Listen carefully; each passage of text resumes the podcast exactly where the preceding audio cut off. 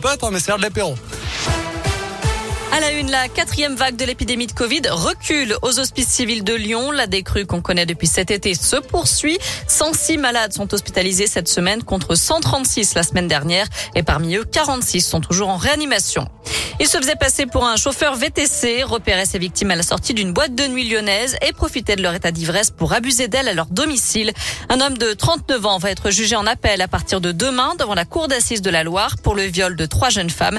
Il s'est des faits qui se sont produits en 2016. Condamné en première instance à 16 ans de réclusion criminelle, il a fait appel, ce qui explique ce deuxième procès qui va durer trois jours.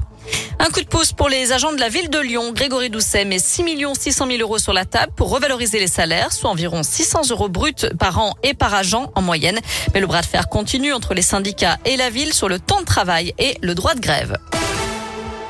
Dans le reste de l'actu, l'émotion aujourd'hui à Toulouse. La ville commémorait les 20 ans de la catastrophe d'AZF, une explosion qui avait fait 31 morts et plusieurs milliers de blessés aux abords de cette usine chimique. Pour euh, marquer l'hommage, les sirènes ont retenti à 10h37 ce matin, heure de l'explosion. Cédric Jubilard reste en prison. Sa troisième demande de remise en liberté a été rejetée. Mise en examen pour le meurtre de son épouse Delphine Jubilard, il clame toujours son innocence et doit être entendu prochainement par les juges d'instruction.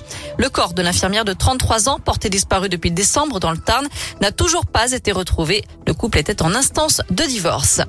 Un mot de sport avec du foot féminin à suivre ce soir. L'équipe de France joue en Slovénie. Match de qualification au Mondial 2023. Le coup d'envoi sera donné à 21h.